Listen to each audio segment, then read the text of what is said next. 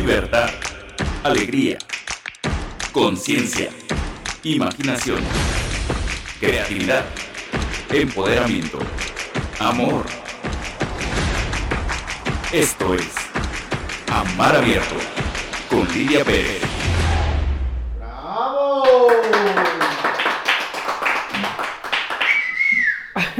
Muy, muy buenas tardes, o quizás para ti son noches o días, pero estamos aquí ahora en la Ciudad de México, son las 8 de la noche, es jueves, y estamos aquí felices de abrir un nuevo espacio de Amar Abierto.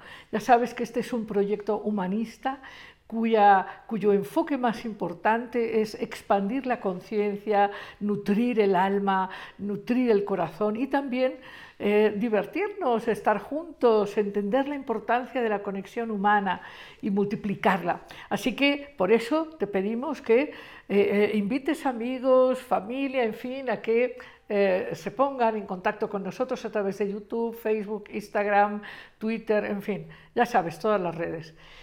Y te quiero decir que hoy tenemos un programa fantástico, fantástico. Hoy vamos a hablar, en principio, de la necesidad del mito.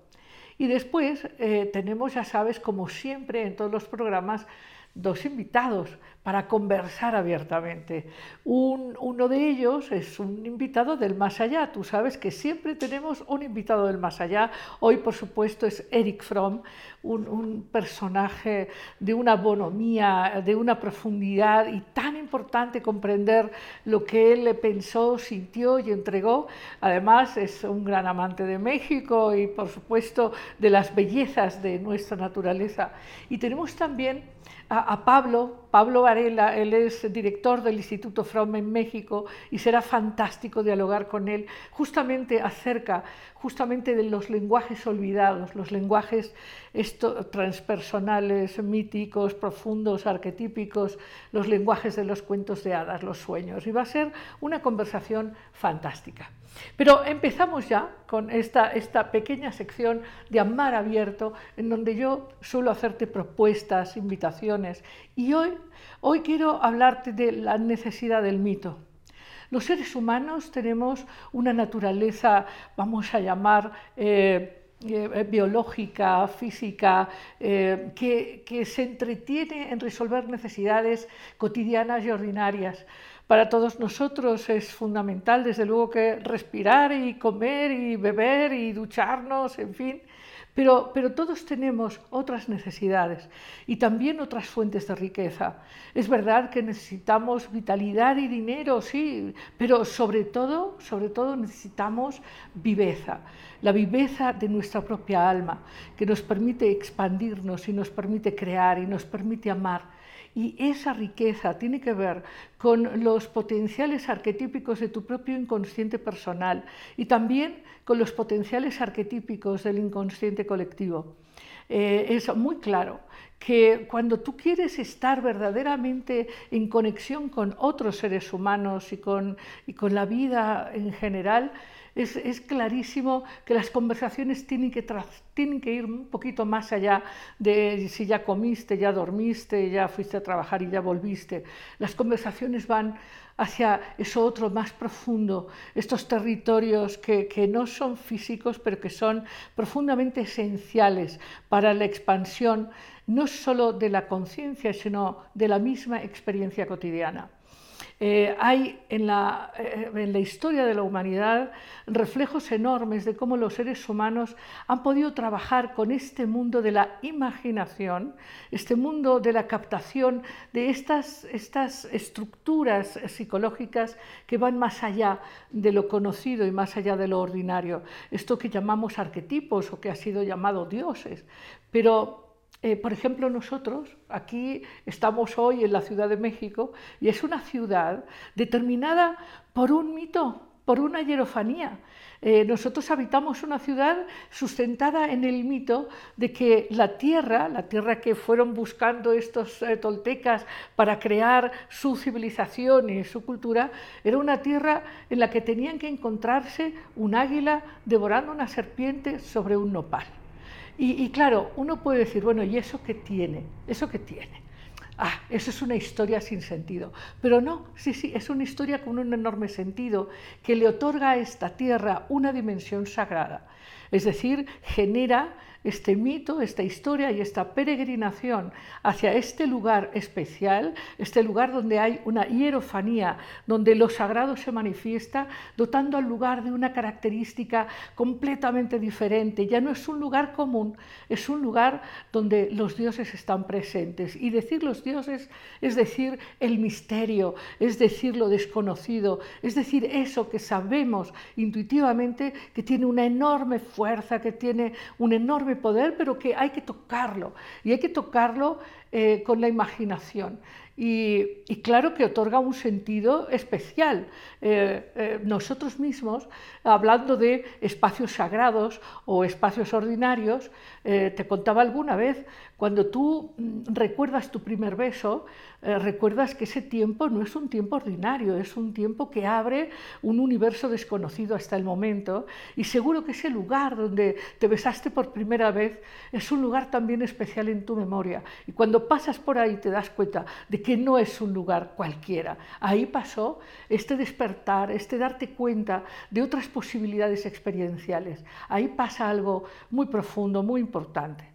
Y así para todos nosotros, siendo adultos o siendo niños, el, lenguaje arquetípico nos permite reconocer dimensiones, dimensiones que dan muchísima más riqueza a nuestra experiencia cotidiana.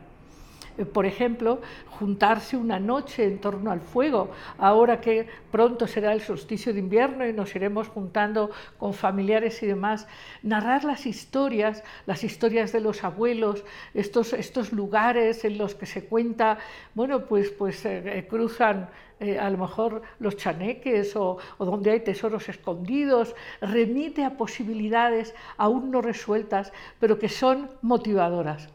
Y por cierto, ya sabes que nosotros eh, valoramos mucho en Amar Abierto estos lenguajes olvidados porque sabemos que el lenguaje olvidado eh, remite a comprensiones no, no eh, analíticas, sino comprensiones intuitivas que le hablan directamente al corazón. Y por eso cada programa lo despedimos con un cuento sufi o un cuento un cuento zen o un cuento de hadas o un cuento tradicional, porque en cada uno de ellos es verdad que si te pones a pensar, claro, encuentras mensajes importantes, pero lo más importante es permitir que el cuento te lleve a esa comprensión directa, a esa sabiduría profunda que, te corresponde, que es tu patrimonio. Entonces, eh, hay que entender que cuando nosotros logramos trabajar con nuestros propios eh, arquetipos internos, eh, dotamos a nuestra vida de una riqueza desconocida.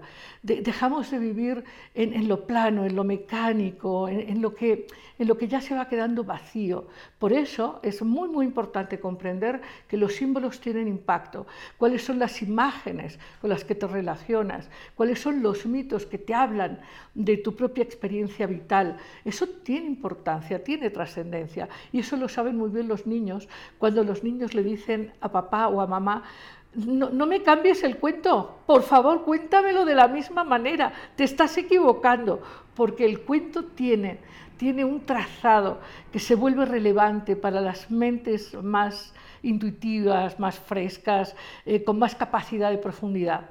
Y, yo lo que te diría es que eh, sería muy interesante que quizás este invierno eh, te preguntes y preguntes a las gentes con las que convives cuál es el mito de tu vida cuáles son los arquetipos que rigen tu experiencia cotidiana, porque eh, eh, nosotros estamos muy claros de que en la vida no basta sobrevivir y no basta tener cosas, en la vida es importante expandirse y realizarse, y para eso los mitos y estos lenguajes olvidados son muy relevantes.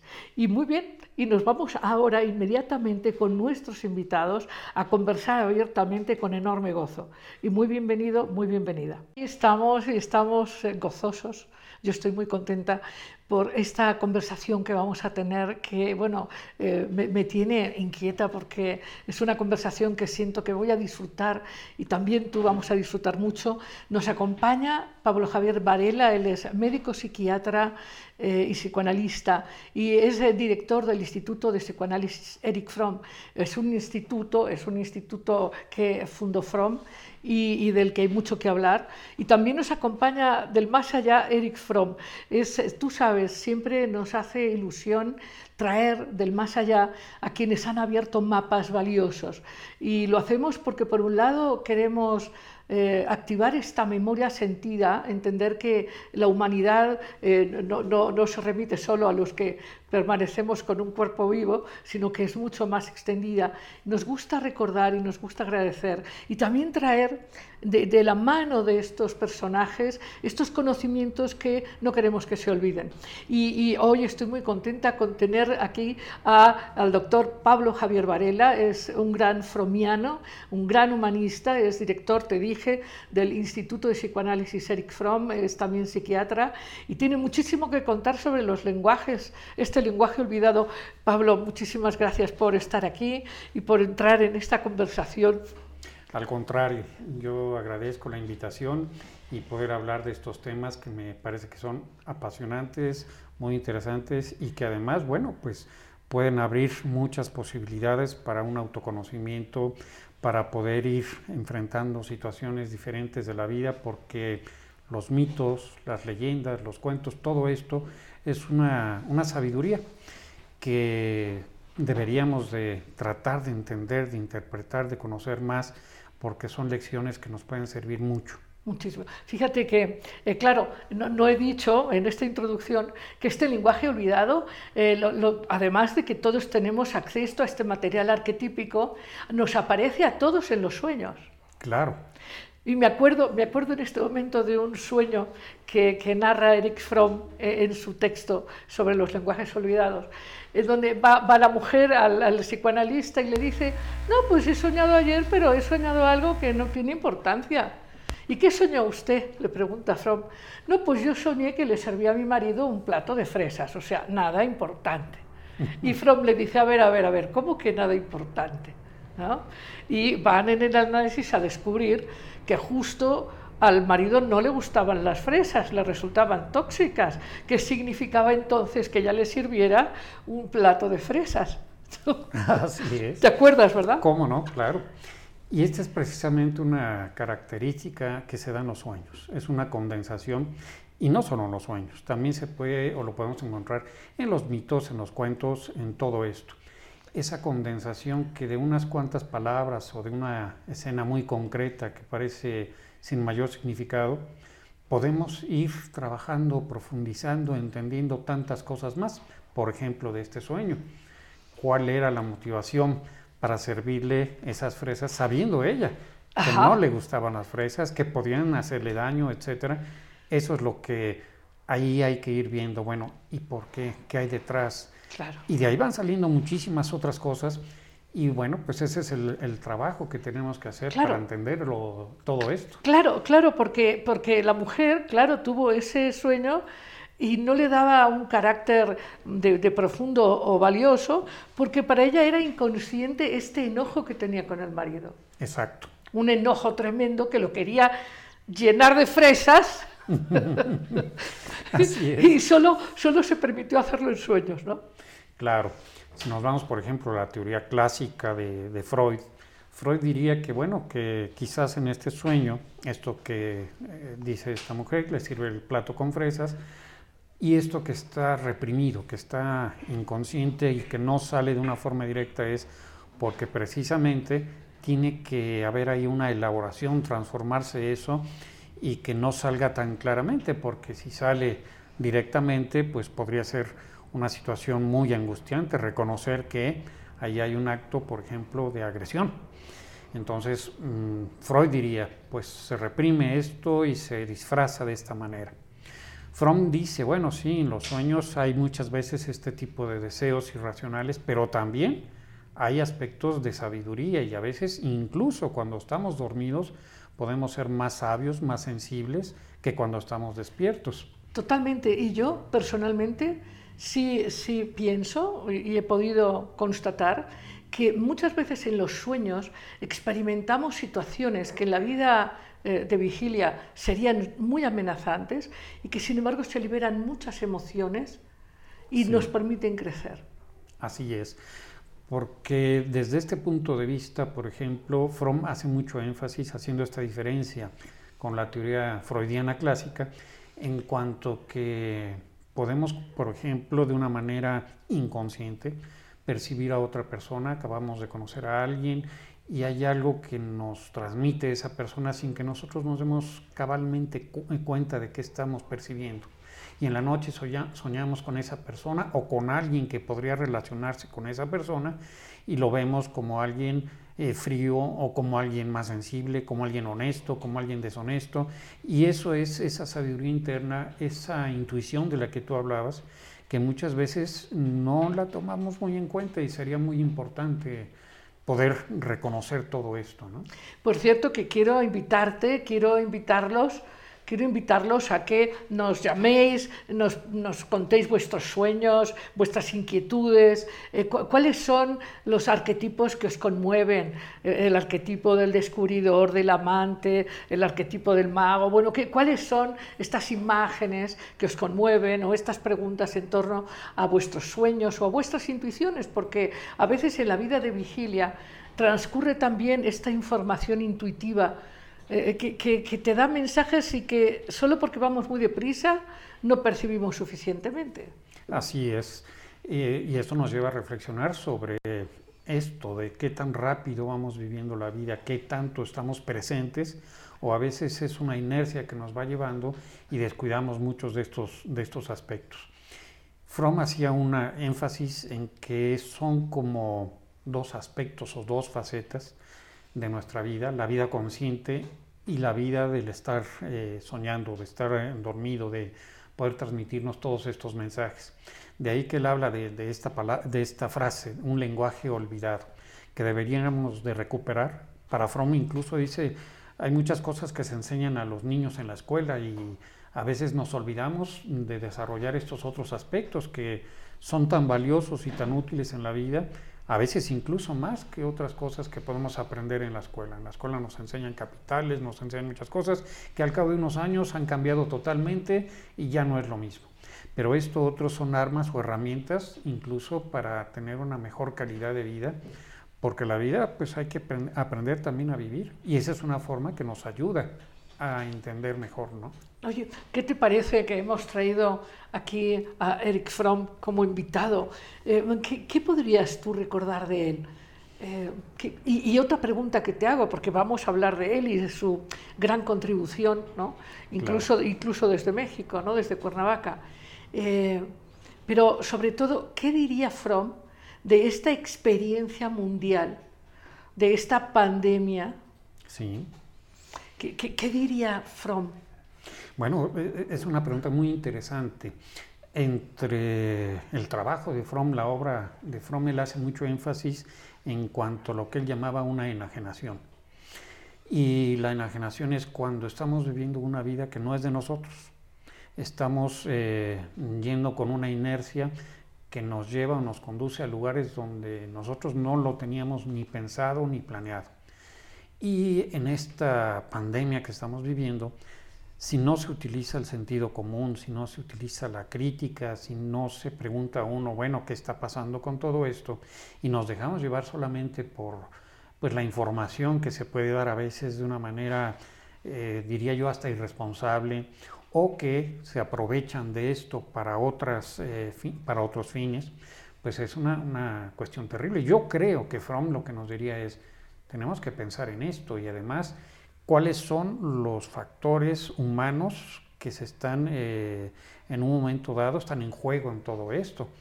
Porque como personas, como seres humanos, tenemos que tomar en cuenta eh, eh, todo esto que, que está implícito. Está pasando? ¿Cuáles son los impactos? ¿no?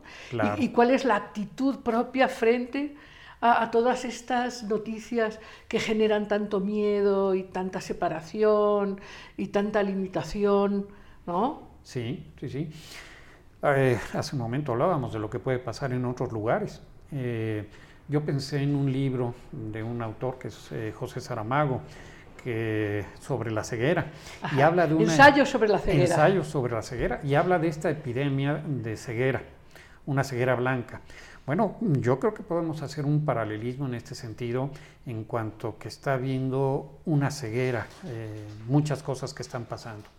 Las consecuencias que ha traído esta, esta pandemia, no solo económicas, sino muchas familias que viven en un lugar muy pequeño y tienen que estar ahí encerrados, o las limitaciones que ha habido a una serie de libertades, etcétera, en nombre de una supuesta o, de cuidar la salud y a veces no necesariamente es de esta manera y que esto tiene que ver pues con algo que tú estás mencionando que es esta corriente eh, humanista donde la finalidad siempre debe ser el hombre nunca un medio. Y si lo convertimos en un medio pues esto es algo terrible no completamente terrible.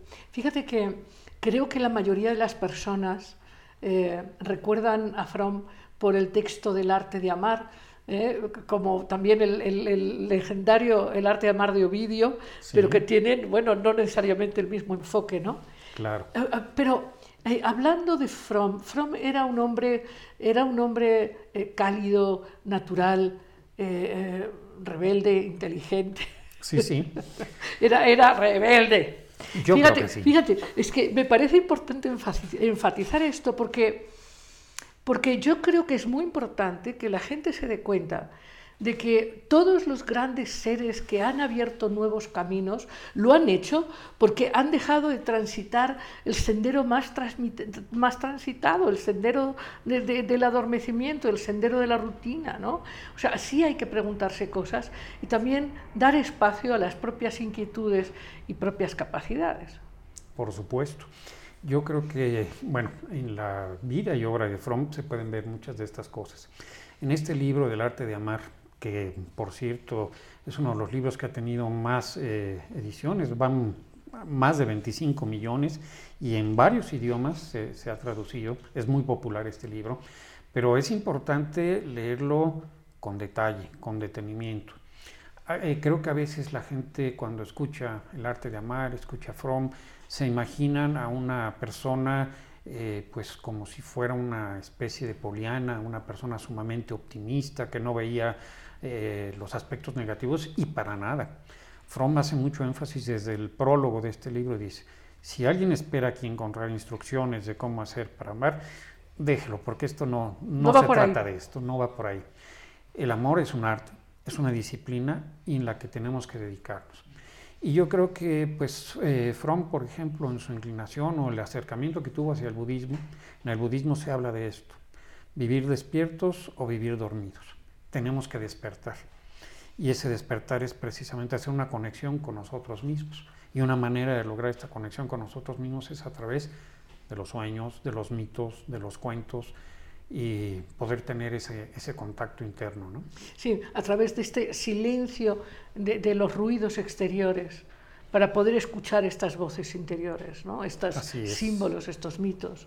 Por cierto, claro, no, no, puedo dejar de recordar uno de los textos más claros, eh, poderosos y esclarecedores, El miedo a la libertad.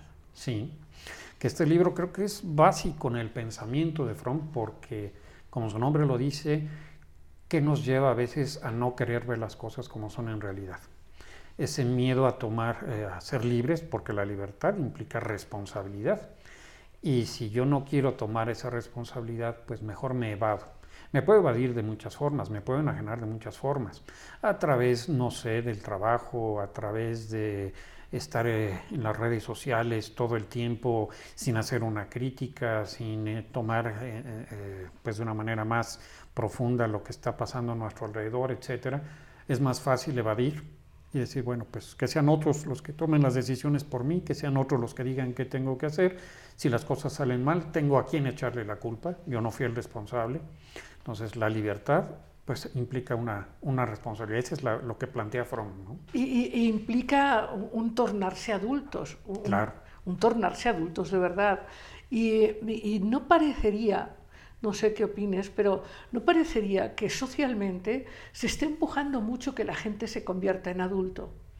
Sí. Hay, hay, como, hay como una gran eh, inclinación a que la gente eh, se mantenga infantilizada, ¿no? Claro. con los ojos eh, cerrados, ¿no? Como, como, como mm, entretenerlos entre los miedos y los premios, ir entreteniendo, ¿no? Claro. Es esa ceguera, ¿no? Donde Sí. la gente que es adulta, que es responsable y que busca su libertad, va a ser rebelde. Y el que es rebelde en general en nuestra sociedad, y es otra de las ideas que plantea Fromm, la rebeldía se ve como un vicio, como algo malo. Y él dice, no, al contrario. Y la obediencia se ve como una virtud, lo cual Fromm pondría eh, en tela de juicio. Precisamente en un mito muy interesante, que es el mito de la creación, cuando Adán y Eva comen del árbol del conocimiento, del bien y del mal, en ese momento adquieren conciencia de sí mismos. Por eso se dan cuenta que están desnudos. Y además de esto, tienen que tomar la responsabilidad de sus vidas. Cada uno tiene que trabajar para tener eh, su comida, su sustento. Ya no pueden regresar a ese, a ese mundo paradisiaco. Pero, dice Fromm, gracias a este acto de desobediencia nace la humanidad, la historia de la humanidad. Y paradójicamente, por un acto de obediencia podría terminar la humanidad. Cuando a alguien le dicen que apriete el botón rojo, caen las bombas y se acaba el mundo, ¿no?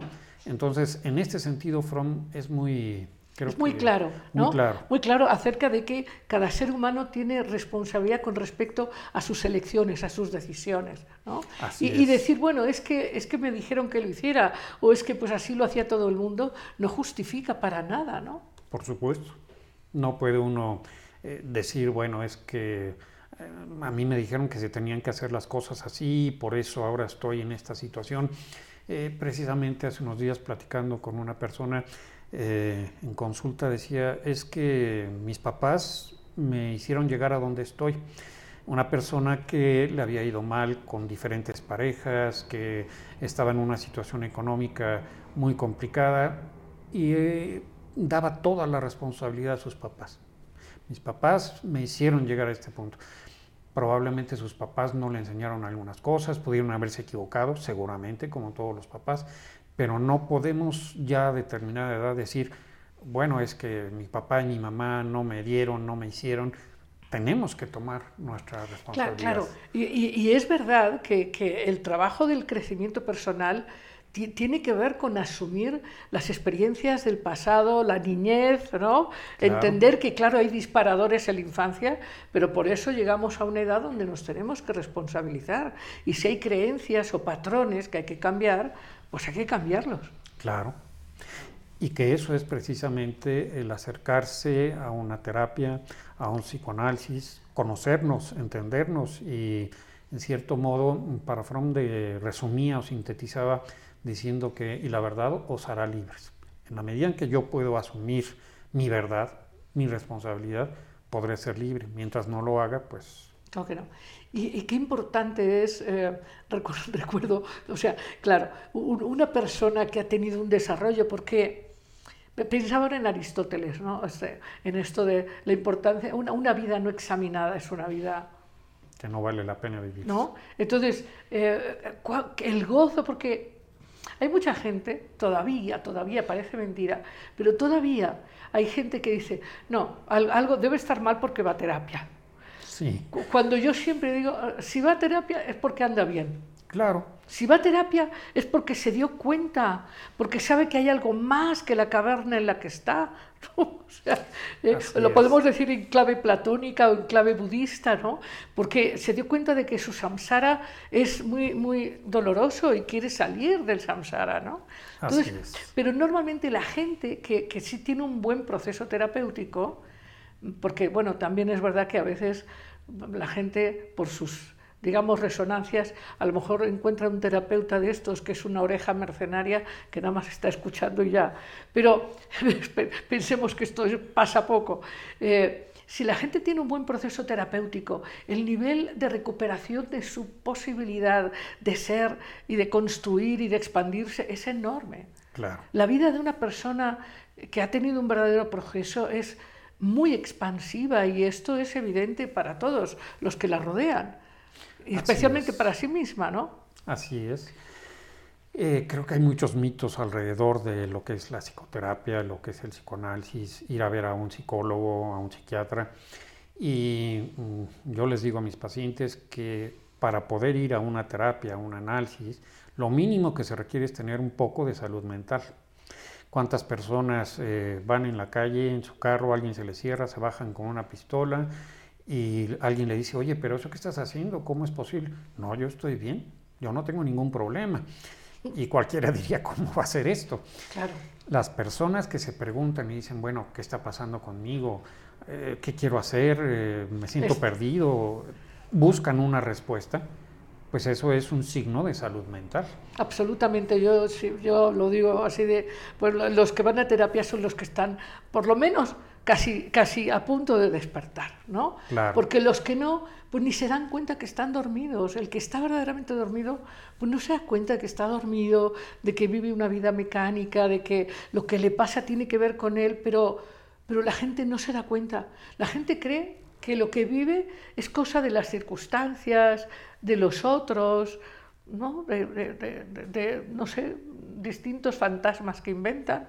La gente no entiende que sí hay una relación absolutamente directa entre su mundo interior y su mundo exterior. Así es, indudablemente. Eh, ahorita eh, pensé en un análisis que hace Fromm de una novela que es El proceso de, de Kafka. De Kafka. Es interesantísimo porque ahí se puede ver precisamente, creo yo, esto que tú estás diciendo. Un hombre que de pronto sabe que está en un proceso judicial, pero nunca ve quién, ni por qué, ni entiende nada de lo que está pasando. Y a pesar de que en, en esta novela se va viendo cómo un sacerdote le dice, mira, es que está, tienes que ver esto, tienes que analizar, ver más dentro de ti mismo que estar viendo qué es lo que está pasando fuera, y él no lo entiende. Eh, paradójicamente en esta novela, y es algo que nos puede poner a, a pensar, finalmente cuando ya es procesado, cuando ya va a ser ejecutado, alguien desde una ventana le extiende los brazos y es cuando apenas entiende que los jueces, los que eh, ese proceso era un proceso que se estaba haciendo él mismo. Se estaba preguntando qué estoy haciendo, qué está pasando con mi vida y no lo entendió hasta el final. Bueno, esperemos que no todos lleguemos a ese punto. Cla- Claro que no, claro que no, claro que no. Y, y- y volviendo a Fromm, desde luego mm, yo la sugerencia de leer El miedo a la libertad, sobre todo en este momento, Sí, en este momento yo creo que necesitamos reflexionar sobre a qué, qué entendemos por libertad, porque probablemente ir a otro centro comercial y comprar más cosas no es libertad. exactamente. Ni es libertad tener más dinero o menos dinero, o sea, no. O sea, Claro. la libertad es otra cosa. ¿no? Claro. Es apropiarse de la propia existencia y la propia vida y tomar decisiones desde ahí, ¿no? Sí, sí, sí. En este sentido, Fromm hace una distinción en la libertad de y la libertad para. Bueno, yo puedo tener libertad de irme a comprar eh, tal o cual cosa, escoger entre una marca u otra, eh, etcétera, y eso no es libertad. La otra es la libertad para, y que esa libertad para implica esa responsabilidad, pero que también lo que obtenemos con esa libertad, pues es eh, un desarrollo, un crecimiento, el convertirnos en lo que podemos ser, ¿no? Eh, Es lo que podemos eh, crear, manifestar y experimentar también. Así es. Da, da mucho miedo sentir el amor. Yo, yo, yo he conversado, por supuesto, ya sabes, ¿no? Este, con pacientes, con eh, alumnos, con mucha gente. Entonces, la gente piensa que tiene mucho miedo al dolor. Y yo lo que experimento o veo o percibo es que lo que realmente da miedo es amar. Lo que da miedo es reconocer el amor adentro y expresarlo con naturalidad. Claro. ¿no? Yo creo que en este punto, supongo yo, Fromm lo que nos podría decir es, y que lo explica en este libro del arte de amar, es que es una disciplina y que no es algo como a veces nos lo quieren presentar en algunas novelas o todo esto que se habla. Claro. Quizás una de las palabras que de más se menciona es el amor, el amor es por aquí, por acá y por allá, pero realmente, ¿qué estamos entendiendo con, con esta palabra? ¿no? Claro, eh, yo, yo diría que, que el amor es la expresión del, del ser real. Exacto. Ese es el amor. Y claro, y, y coincido plenamente en que es una elección Sí. y un además, compromiso. Y amar requiere estar presente, entregarse, ¿no? estar consciente. Fíjate que se va a casar este fin de semana eh, una- una- unos amigos, ¿no? Entonces, yo, yo bromeaba un poco, yo suelo bromear, ¿eh? este, con los alumnos, sobre todo cuando se van a casar, siempre les digo, uy, uy, uy, uy, piénsatelo de fuego, o sea, les bromeo. ¿Por qué? Porque la gente cree, por ejemplo, que, que se casan y como si eso fuera un logro, un hallazgo, y hay una ritualidad que expresa ese como Fausto, esa maravilla, ya eh, tenemos boda y celebramos y champaña y fiesta y tal. Y digo, espérame tantito, pero si apenas es el inicio de un viaje que va a requerir mucha sensibilidad, mucha atención, mucho diálogo, eh, mucha comprensión, mucho respeto, mucha aceptación. ¿no? La intimidad requiere una expertise, ¿no? requiere eh, eh, aprender qué es aceptar a otro y qué es eh, tener cercanía y qué es ser tierno y qué es respetar. O sea, las relaciones, hombre, eh, yo, escribí un libro hace muchos, muchos años que se llama, eh, no creo que tú lo sabes, que se llama Para que te amen, ¿no? Y, yo una pregunta que me hago al inicio es, bueno, si vas a comprar una casa o un coche, vas y miras y buscas y analizas y, y comparas, y, pero resulta que alguien te gustó una tarde y dices, bueno, contigo toda la vida y entonces y esperas que salga bien. La gente luego se extraña de que muchísimas parejas se divorcien y no solo eso, lo que es más doloroso, porque bueno, si una pareja decide que ya no va, está bien. No, no, no. Eh, eh, la ira, eh, la, agresión, esta, esta, proyección de por tu culpa no he cumplido mi sueño, de este amor idealizado, etc. Hay una gran ignorancia con respecto al amor, como tú dices. O sea, el, amor no es algo que ocurre, es algo que construyes. Exactamente ahorita que te escuchaba pensaba en esto de estar dormido. Se espera socialmente que a determinada edad una persona termine una carrera, a determinada edad tenga un trabajo, a determinada edad se case, tenga hijos, se compre una casa, etcétera, etcétera. Eso es lo que nos dicen que debe de ser la vida. Pero muchas veces estamos dormidos en ese sentido y cumplimos expectativas de otros y vamos con los ojos vendados Estoy pensando eh, en una carta del tarot que se llama El Loco, en que va caminando al borde de un precipicio, va con los ojos vendados y lo va mordiendo un perro. Eso es precisamente una eh, expresión gráfica de lo que es esto, de ir caminando por la vida con los ojos vendados. No vamos a tomar ningún camino adecuado, vamos a tropezar, nos podemos caer, precisamente un precipicio, etc.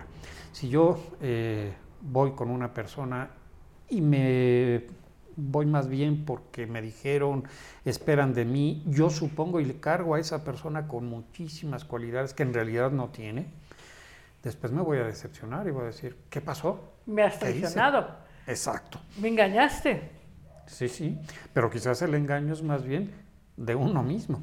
Oigan, estoy viendo, fíjate, estoy viendo, me está seduciendo la planta, porque en esta semana ve lo que ha pasado. Tiene tres flores magníficas esto para que celebrarlo, a ver si enfocamos esta... Está, está impresionante, ¿eh? Y esto acaba de pasar esta semana.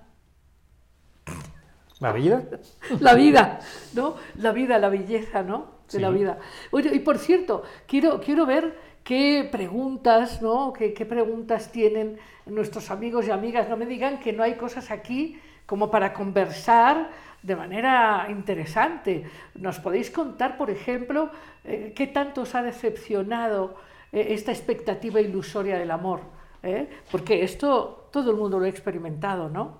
Nada más que uno se ponga a mirar cómo, es que la gente que dice que se ama luego se acusan, se matan, se controlan. yo, yo, yo creo que uno de los, digamos, aspectos más dolorosos de las relaciones cercanas, sean de padres a hijos, de esposos a esposas, eh, de hermanos, es el control. Sí. es terrible. es una, algo que yo he visto con frecuencia, confundir el amor con posesión. Eres mío, no puedes pensar en nadie más, no puedes hacer ninguna otra cosa sin que yo te diga que sí o que no. Y bueno, pues no tiene que ver absolutamente nada con el amor o algo así. Tiene que ver con el miedo. Con el miedo, sí. En la práctica clínica yo creo que uno lo ve con relativa frecuencia, donde ese miedo no nos permite soltarnos de una situación, de alguna cuestión que decimos, pues si me suelto de aquí, voy a tener que dar yo los propios pasos y los podré dar, no los podré dar. Regresando a esa estampa del, del tarot, pues es otra vez, este, me quito la venda y ahora sí sé por dónde camino o vuelvo a, a repetir una o, cuestión. o, busco de nuevo ser el hijo de alguien Sí. o la hija de alguien, Sí, ¿no? sí. Eternamente. Exactamente, sí. Y es más frecuente de lo que uno, de lo que uno pudiera Bas- creer. ba- Bastante, bastante. Entonces, ya, ya dijimos que el amor es la manifestación de, de la madurez del ser. Sí. Cuando uno eh, realmente es un individuo que, que se resuelve a sí mismo, que, que dejó esta infancia dependiente de los otros y uno puede entonces ser la fuente. Puede uno elegir dar, elegir acompañar, elegir convivir de manera libre, ¿no? Sí. Pero entonces el, el amor no, no es tan fácil, no es tan fácil. Pues yo creo que no y creo que Fromm estaría de acuerdo con esto. Fromm en cierto modo hace una comparación y dice es como si yo quiero aprender a tocar un instrumento, quiero aprender a, pintar, pues debo de tener disciplina, debo de aprender, de ser humilde para poder ir rectificando lo que no me sale tan bien, lo que tengo que ir modificando, etcétera. Eh, digo, no, las cosas no, no, no son fáciles, podemos leer un libro y entender muchas cosas, pero ahora es cómo llevar esto a la, Sí. a la- a la práctica, ¿no? Pienso en este momento, fíjate, pienso en este momento, un, un paciente mío, es, es una persona muy querida, que, bueno, él quiere vivir de la pintura, pero no quiere ir a clases de pintura, porque según él mm, tiene que tener como una especie de inspiración fáustica que, bueno, que lo convierta en un, en un pintor muy especial y piensa que si va a aprender con un maestro eh, le va a quitar su originalidad. ¿Cómo ves? Pues no, eh, aquí No. son dos cosas distintas. Una cosa es aprender a pintar y otra cosa es expresar lo que yo quiero a través de la pintura. Así es, pero entonces necesitas una serie de técnicas y habilidades y ya después expresas tu don. Claro, Pero si no tienes herramientas cómo expresarlo, te sientes, claro, Sí, sí. limitado. Si yo ¿no? solamente sé dibujar palitos y rayitas, va a ser muy difícil que pueda expresar cosas más amplias, más profundas, más interesantes. ¿no? Claro. Para poder bailar libremente, primero que aprender los pasos, ¿no? Sí, sí. Claro, ya después bailar contando pasos tampoco. Pero, Claro, ¿no? claro. Entonces es, es- es interesante ver cómo hay esta como fantasía de que, de que lo maravilloso de la vida te llega de afuera. Yo creo que esto es una, un deseo, a veces una fantasía muy infantil. Y Fromm habla de, en respecto al amor, que una de las cuestiones con las que tenemos que trabajar mucho es con el narcisismo. Otra vez un mito. Venga, hablemos del mito de Narciso, hablemos de eso. Narciso que estaba predestinado, que si veía su propia imagen se iba a enamorar, pues eh, prohibieron que él se pudiera ver eh, su rostro, pero alguna vez que sale, eh, se acerca a un estanque a beber un poco de agua y ve su rostro y se enamora de él y deja de comer, deja de Y hasta escuchar, ¿te acuerdas de la ninfa Eco que le hablaba La y le hablaba? Eco, y que él no la ignoró completa y totalmente. Él estaba en este mundo interno que era solamente él, no existía nada más. Y bueno, muere Narciso, ¿no? La leyenda dice que la flor se inclina hacia el agua porque es precisamente Narciso. Cuando nosotros, eh, una forma también de definir el narcisismo es una total falta de objetividad. El mundo está a mi servicio, tiene que ser para mí. Un niño pequeño lo entiende uno. El niño pequeño cree que el sol lo sigue o la luna lo sigue o sale para que él despierte o él se duerma. En un niño lo podemos entender, pero en un adulto no. Y el peor enemigo del amor es precisamente el narcisismo, donde la otra persona no cuenta, son solo mis necesidades, solamente lo que yo quiero, y así no puede funcionar. Fíjate que mm, tú y yo lo vemos en la clínica y, en fin, eh, el el dolor inmenso que causa cuando el narcisismo es patológico, Sí, el enorme dolor que causa. sí, ¿no? Eh, hay, hay verdaderas, eh, verdaderas consecuencias cuando además la gente, que eso, a ver qué opinas tú, a veces la gente cree que por el hecho de que el tiempo pasa, las cosas se sanan. Y yo siempre he observado que es al revés. Las cosas que no se sanan a tiempo, con la edad se agravan. claro. Entonces imagínate esta- estos eh, personas mayores muy narcisistas que por lo tanto además se vuelven paranoides, ¿no? Porque ya no tienen control sobre su medio y entonces eh, además sospechan que no les hacen caso, que les roban, que esto, que lo otro. Qué, qué doloroso para las familias. Es una... La forma extrema del narcisismo es la locura. Ajá, Eh, ajá. voy a, a citar algo que decía un maestro, el maestro Ramón, y decía que la gente normal dice que dos y dos son cuatro. Normal, entre comillas. Los psicóticos dicen dos y dos son nueve, o sea, los locos, y no me importa lo que piensen los demás, es nueve. Los neuróticos decimos dos y dos son cuatro, pero no lo puedo tolerar. Esta forma extrema del narcisismo, la locura, es cuando no me importa lo que esté pasando a mi alrededor, las evidencias, no las puedo yo aceptar y creo mi propio mundo. La gente que está alrededor, pues va a sufrir con esto.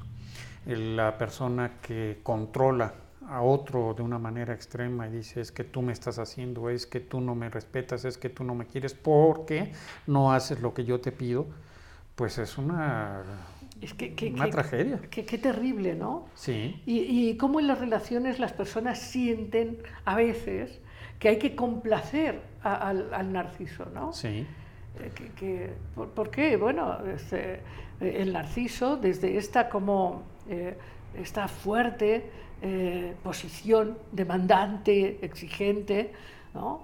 Entonces, a veces la gente confunde eh, la complacencia con la compasión. sí. Es una gran confusión.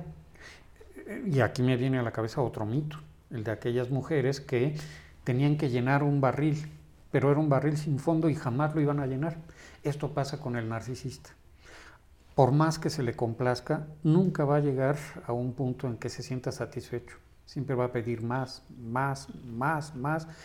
Y la persona que está tratando de dar se va a sentir frustrada continuamente porque nunca va a llenar las expectativas del otro. Y esto que dices me lleva a, profundizar o a enfatizar qué importantes son estos mitos. Por ejemplo, eh, un familiar de una persona narcisista en extremo, ¿no? con una neurosis importante, eh, cu- cuando escucha el mito del barril sin fondo, le puede dar una enorme claridad Claro. enorme claridad. Y- y por eso son tan, tan interesantes los mitos y los cuentos, porque tienen enormes respuestas. Sí. Yo creo que los cuentos, las novelas, los mitos, todo esto es una expresión de una sabiduría popular, si se puede decir así, a lo largo del tiempo se ha venido acumulando y que son como los sueños de una sociedad. Ajá. Bueno, ¿y qué piensas si yo te digo que así como hay sueños oníricos, lo que llamamos vida de vigilia es otra forma de un sueño? Bueno, hay quien lo piensa de esa manera, ¿sí? Y entonces en esa otra forma de, de- de sueño, ¿cómo lo estamos nosotros entendiendo, Viviendo, viviendo? interpretando, Exactamente. ¿no? recibiendo los inputs, ¿no? Sí, sí, sí. Lo- ah, perdón. lo No, no, no, esta- estaba pensando, hablando de mitos y de literatura y demás, pensaba justamente en la vida es sueño. ¿no? Sí, de Calderón De de, Calderón. la Barca. Sí, cómo no. Y, y- y qué rica es la vida eh, con la compañía de, de quienes nos han precedido y quienes han dejado estos relatos, estas historias, estos espejos de la comprensión de la existencia humana tan profunda. Pero nos vamos a unas preguntas ahora, Claro. doctor Pablo Varela. Eh, a ver, nos están llegando mensajes y todo y que apreciamos siempre mucho, que nos escriban, nos hablen, en fin. Por cierto, que pueden dejar comentarios también después en YouTube y todo, ¿no? O sea, que, que- estamos deseosos de eso. Entonces, Edgar, nos vas a contar con voz alta para que te escuchemos muy bien. Sí, eh, Carla Camoncita nos saluda, muy buenas noches, gracias por tan interesante tema. Sánchez María dice buenas noches, muy interesante el tema del día de hoy, al igual que los invitados del más allá y el del más acá. Verónica Díaz Villa dice eh, muy buenas noches, gracias por este tema. Eh, un punto desde, desde ese punto de vista humanista que comentan, ¿cómo impacta la crisis que ha dejado la pandemia en la conciencia y los procesos de aprendizaje? Es una de las preguntas que hacen. From es ecléctico, lo que hace que sus planteamientos sean más profundos de lo que parece. Otro comentario que nos están dejando por acá. Elia Tapia dice, buenas noches, muy interesante el tema del día de hoy. Citlani nos comenta, toda la obra de Kafka es devastadora. Qué interesante que haga la analogía con el proceso. Es muy fuerte e introspectivo para el lector. Verónica dice, From nos enseña a que no debemos vivir buscando el poder o el dinero, sino cultivar el arte de amar. Eh, Edgar, lo dejamos aquí para que no se nos olviden luego y luego seguimos, ¿no? Porque ha, habido intervenciones muy interesantes. Bueno, a ver si nos acordamos. ¿Tú te acuerdas, Pablo? La primera pregunta. Eh, esto que preguntan por ahí de qué impacto ha dejado la pandemia desde un enfoque humanista. Bueno, si entendemos, eh, a lo mejor soy muy reduccionista, pero el humanismo en el que el ser humano siempre debe ser un fin, jamás un medio, en este caso a veces eh, se ha perdido esta perspectiva. Y cuando nos olvidamos de que las personas que están en esta situación, que estamos viviendo todos de eh, cambios en lo que se llamaba la normalidad anterior y la nueva normalidad, afecta o ha afectado en muchos aspectos. La gente, por ejemplo, que tiene que seguir viajando eh, en el transporte colectivo, la gente que decíamos que está viviendo en un lugar muy pequeño y tienen que convivir ahí todo el tiempo, un fenómeno que hemos visto, el aumento de la, de la violencia intrafamiliar, por ejemplo, eh, las crisis que, que, implica esto, el miedo que se puede transmitir en todas estas cosas, si, no si perdemos, mejor dicho, de vista que lo que debería de ser en cuanto a, todas las medidas que se tomen es preservar la vida, preservar a las personas, ayudarlas, pues deberíamos analizar si todas las medidas que se han tomado van en ese sentido, van en ese camino, porque por ejemplo algo terrible es el acaparamiento que ha habido, por ejemplo, de ciertos tratamientos que en otros lugares para nada se ha dado y donde ahí impera lo económico. El que se relajen algunas otras medidas por un interés económico, ahí entonces el ser humano pasa a ser un medio y no un fin. Esos son algunos de los aspectos que podríamos mencionar en este sentido. Sí. Ahora, creo, creo que también quizás sería interesante explicar eh, cuál sería la recomendación de salud mental eh, a pesar de estar viviendo a lo mejor pues en este confinamiento inesperado, ¿no? De estar viviendo con la suegra, el perro, el tío, el primo, todos juntos en una casa. Eh, ¿Cuál sería la recomendación para evitar daños eh, mayores?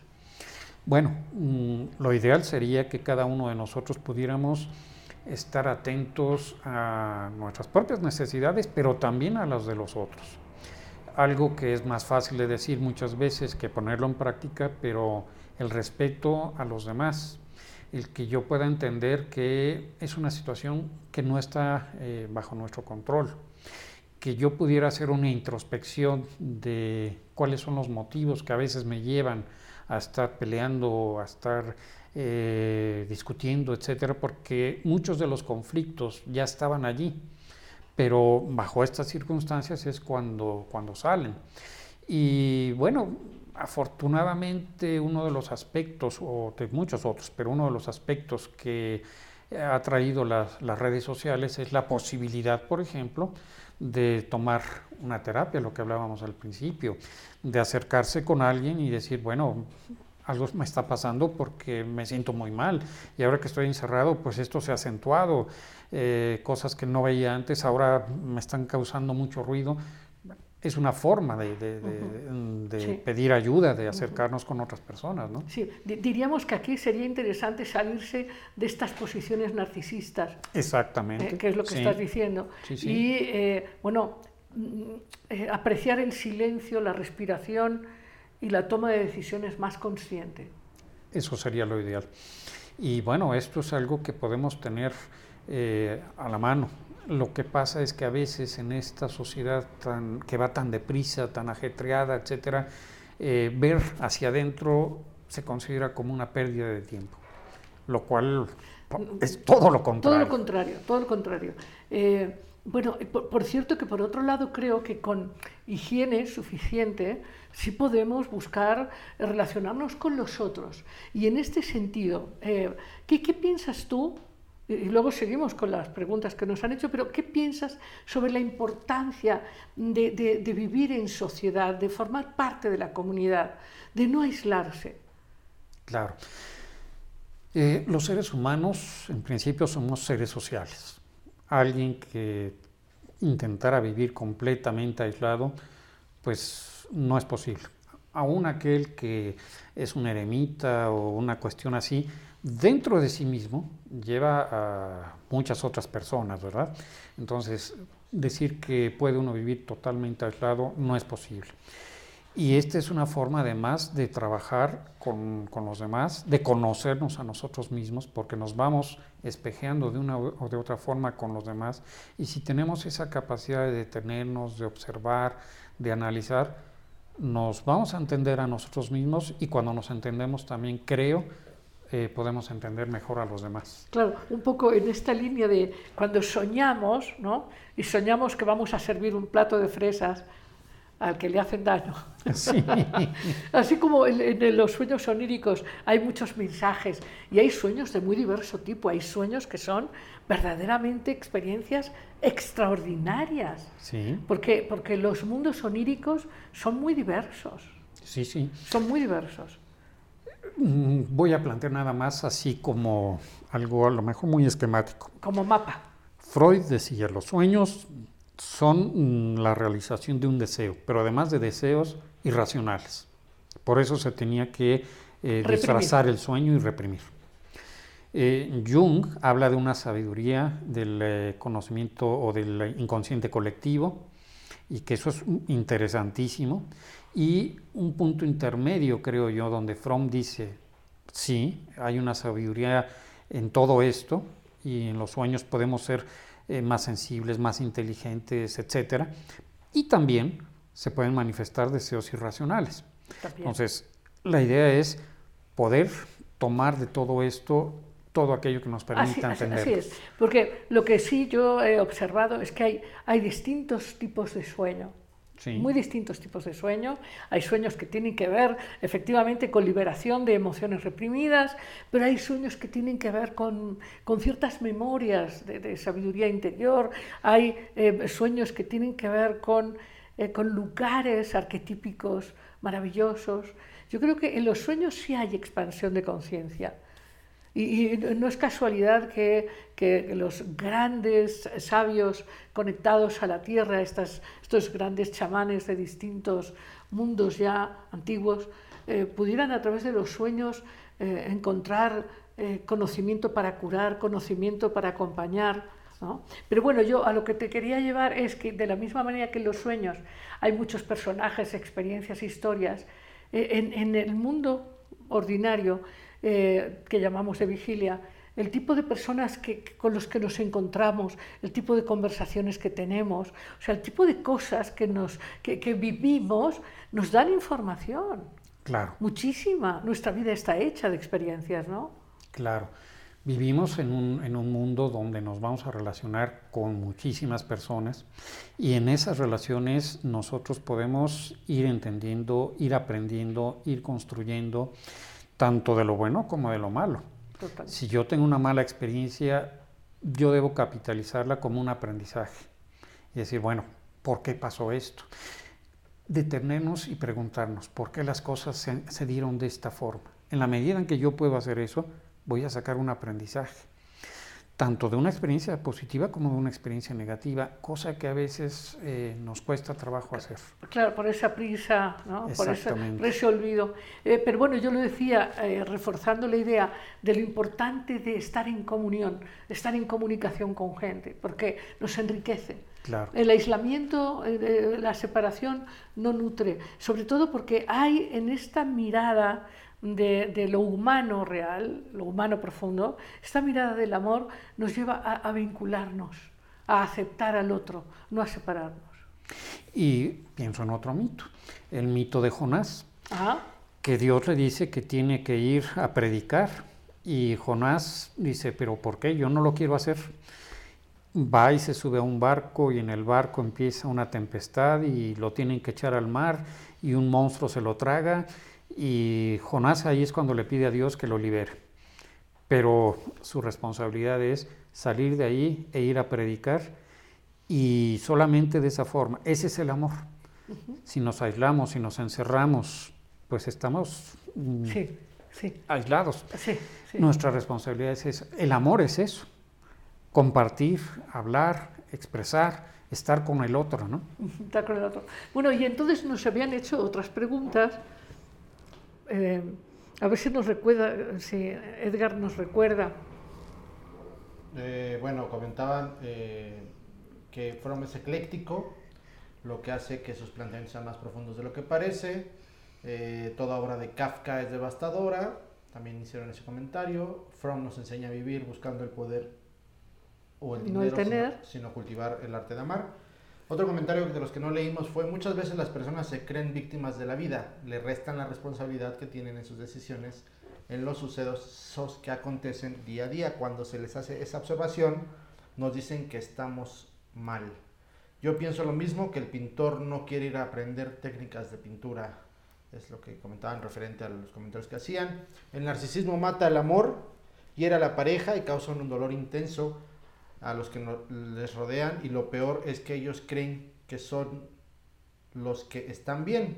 Eh, Gaby Valenzuela dice, mi sueño más repetitivo es que estoy en un bosque con personas conocidas y otras veces desconocidas, buscando algo o alguien, encontrando mi objetivo la mayor parte de mis sueños, eh, pero a veces me despierto antes de encontrarlo. Es un sueño que especialmente lo he tenido desde hace poco tiempo, mismo que me siento intranquila, me hace sentir intranquila.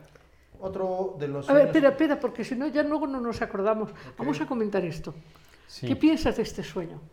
Es un sueño interesante, eh, de una manera muy general, sin conocer Claro. más de la del soñante, pero yo lo relacionaría con esto que estabas hablando. Un bosque muchas veces lo podemos entender como la vida, que es dónde estoy ahorita en este momento en la vida.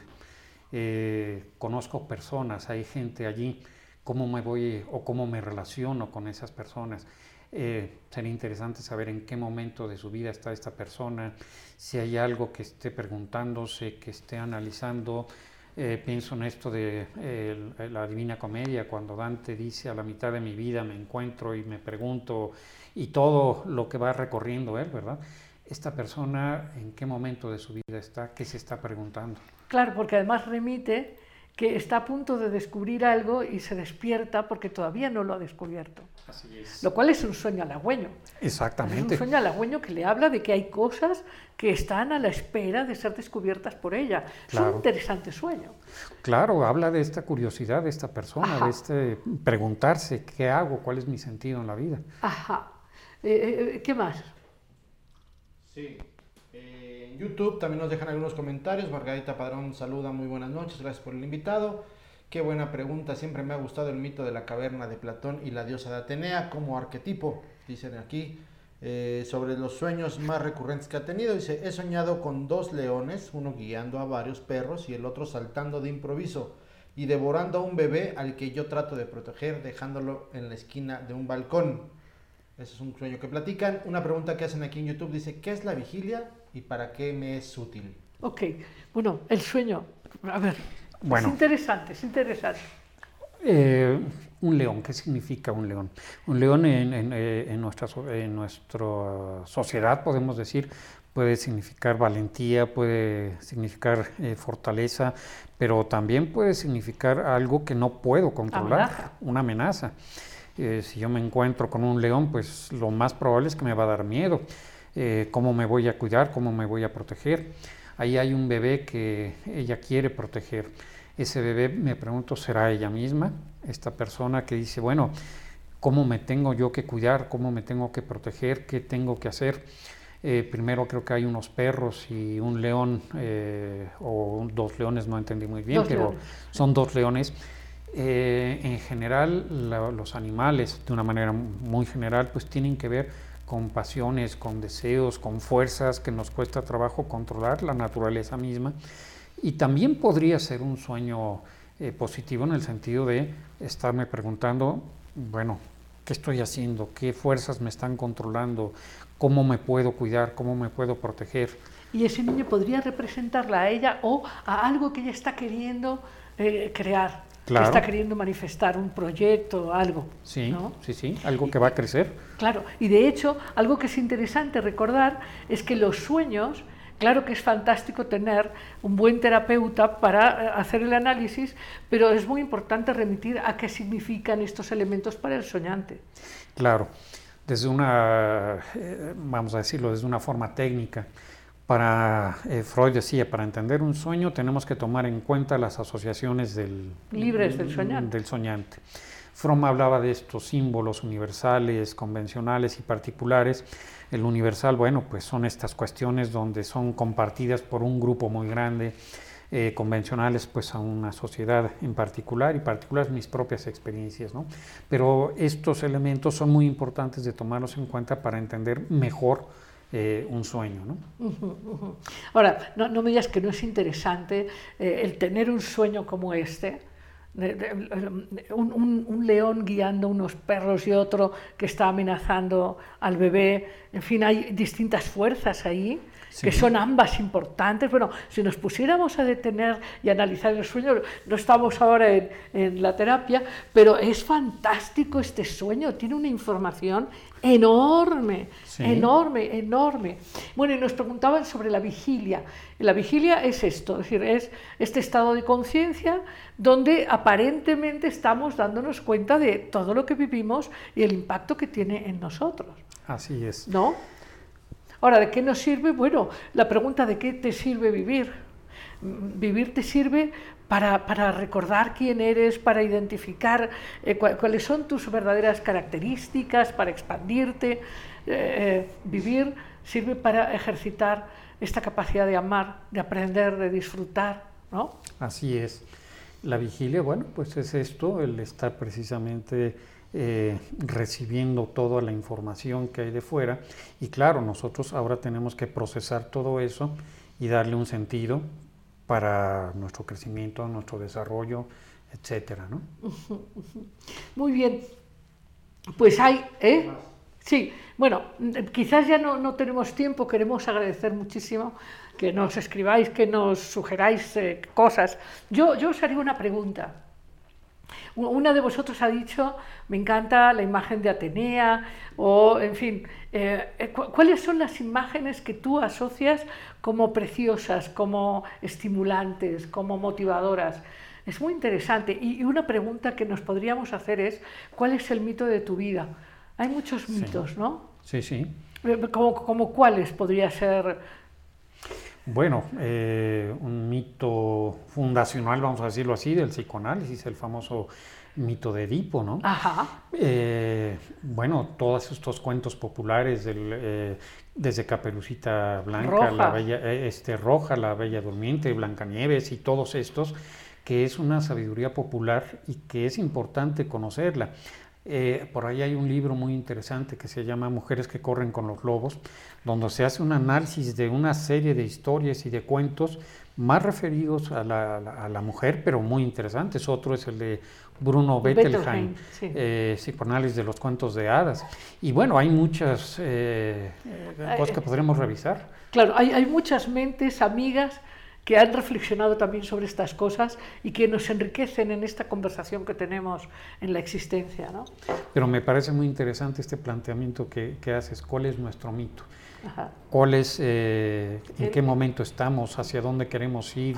Eh, ¿Qué nos preguntamos? ¿Qué nos estamos entendiendo? En fin. Pues, eh, doctor Varela, ha sido un, un gran gusto eh, tenerte aquí. Muchísimas gracias por tu presencia. Y bueno, estamos apenas ya, ya a punto de cerrar el año, pero bueno, habrá que seguir esta conversación. pues el gusto ha sido mío. Muchísimas gracias por la invitación, por escuchar uh, estas preguntas y poder compartir con los demás. Muchísimas gracias. Gracias, Pablo. Pues nos vamos, amigos, a, a, brevemente a cuentos sin cuento.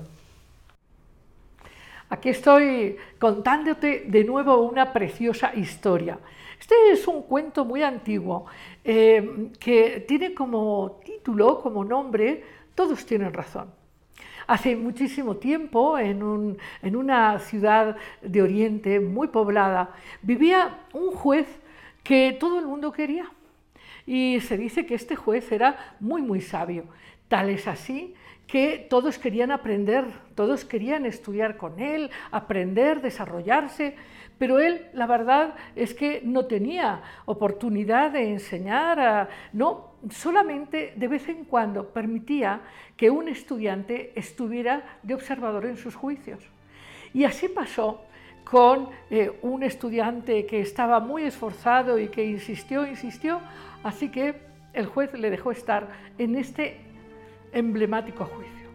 Resulta que llegó un campesino y le dijo al juez que tenía que ayudarle porque su vecino le había robado un burro y que eso a él le causaba muchísimo, muchísima eh, pobreza y, una situación muy difícil, porque con el burro él eh, pues trabajaba la tierra y no se podía quedar sin el burro y que pues por lo tanto el juez tenía que pedirle a su vecino que le devolviera el burro. Muy bien, el juez le escuchó y le dijo, está bien, tienes razón. Muy bien. Llega el vecino y le dice, señor juez, este, mi vecino le quiere engañar. La verdad es que el burro es mío y yo se lo presté, pero pues él eh, pues quiere que yo se lo deje siempre, pero el burro es mío, así que lo tuve que tomar y de vuelta, porque yo también necesito el burro para trabajar. A mí también me cuesta mucho no, contar con mi burro. Así que, eh, por favor, usted tiene que castigar a mi vecino, porque además de que yo le he prestado el burro, él ahora se lo quiere quedar. No, no, no, no, yo por eso le quité el burro. Y entonces el juez le dijo, está bien, te he escuchado atentamente, tienes razón. Cuando pasa esto, el estudiante dice, pero señor juez, pero dicen que es usted sabio, pero ¿cómo puede ser? Usted le ha dado la razón a uno y luego le ha dado la razón a otro.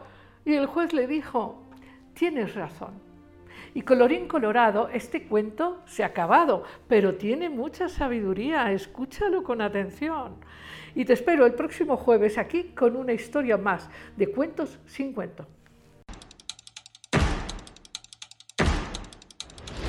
Libertad, alegría, conciencia, imaginación, creatividad, empoderamiento, amor.